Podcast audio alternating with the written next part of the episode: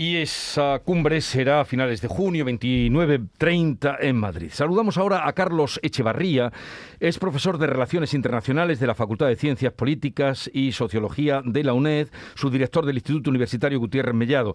Señor Carlos Echevarría, buenos días. Muy buenos días. Eh, con la integración que llegará finalmente, y todo hace pensar que así será, de Finlandia en la OTAN y, también puede llegar y será de Suecia, ¿qué efectos tendrá? Bueno, lo primero mm, que debemos de, decir es que no, no hay que dar por segura esa, esa ampliación en los calendarios previstos, si me explico.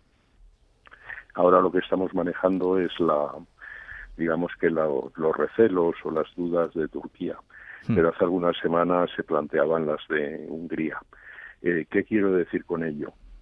Que somos 30 estados eh, con distintas eh, percepciones y que ampliar la OTAN en ese, en ese flanco norte, incluyendo a dos países que de por sí, tanto Finlandia como Suecia, tienen una tensión histórica con Rusia, eh, tienen políticas de seguridad y defensa potentes, pero incluirlas en la alianza, eh, hemos visto cuál era previsible la percepción, pero hemos visto la respuesta de Rusia.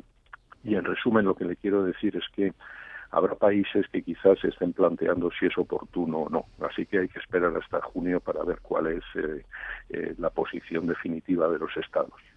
O sea que eh, en la cumbre de Madrid será donde se resuelva si se aceptan o no, o se amplía o no la OTAN.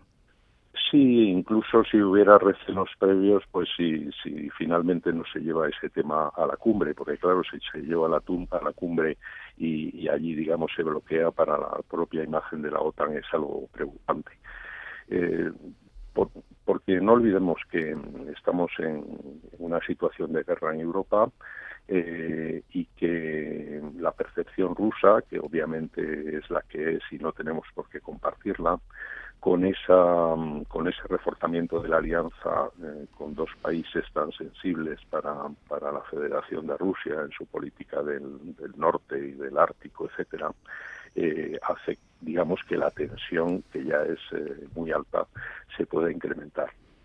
Eh, sí, señora Echeverría, ¿qué tal? Buenos días. A mí me gustaría preguntarle si usted considera que la, la, respuesta, las amenazas que han llegado desde Moscú una vez que eh, tanto Finlandia como Suecia mostraron su intención de entrar en la OTAN, esa amenaza es real porque la OTAN ya se ha comprometido incluso a reforzar la seguridad, la presencia militar en estos eh, países.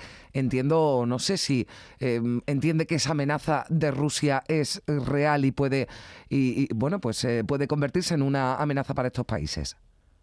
La, amenaza de, Rusia sin duda que es eh, real. Eh, no solo es verbal, que, la tenemos en todo momento, sino que vemos cómo utiliza las distintas herramientas que tiene, incluidas las energéticas.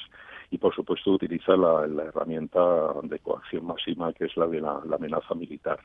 Eso tanto los finlandeses como los suecos lo saben muy bien, porque tienen una historia muy, muy eh, muy gris en sus relaciones con el vecino ruso, soviético la amenaza es tal, pero precisamente también es verdad que la amenaza se ha visto incrementada cuando estos países se han dado cuenta de cómo Rusia ha actuado en relación con Ucrania. En resumen, estamos en una situación muy peligrosa. Rusia amenaza y no solo amaga, sino que, que tiene herramientas para, para tratar de coaccionar y ahora pues la partida está, como le decía antes a su compañero, en el sentido de que igual algunos países por motivos eh, propios, mm, por sus agendas políticas, eh, pues pueden considerar que igual es algo que hay que, que es algo que hay que ralentizar. Esto no hay que darlo por, por digamos que ya mm, un, tema decidido. La OTAN es una organización, insisto, democrática y si uno de, los 30 decide que, que, no se va en relación a una dirección, no se avanza, pues eh, es simplemente una cuestión que se, que se, se, deja para más adelante. Está por ver qué eh, va a ocurrir. Pues muchísimas gracias, profesor Carlos Echevarría, eh, su director del Instituto Universitario Gutiérrez Mellado, ya lo han oído. Esto mm, va a otro paso que con la alegría que se ha comenzado a recibir la, la noticia, porque todavía tiene que tener la autorización, la unanimidad de todos los, los miembros. Gracias por estar con nosotros, un saludo desde Andalucía y buenos días. Muchas gracias a ustedes. Muy buenos días.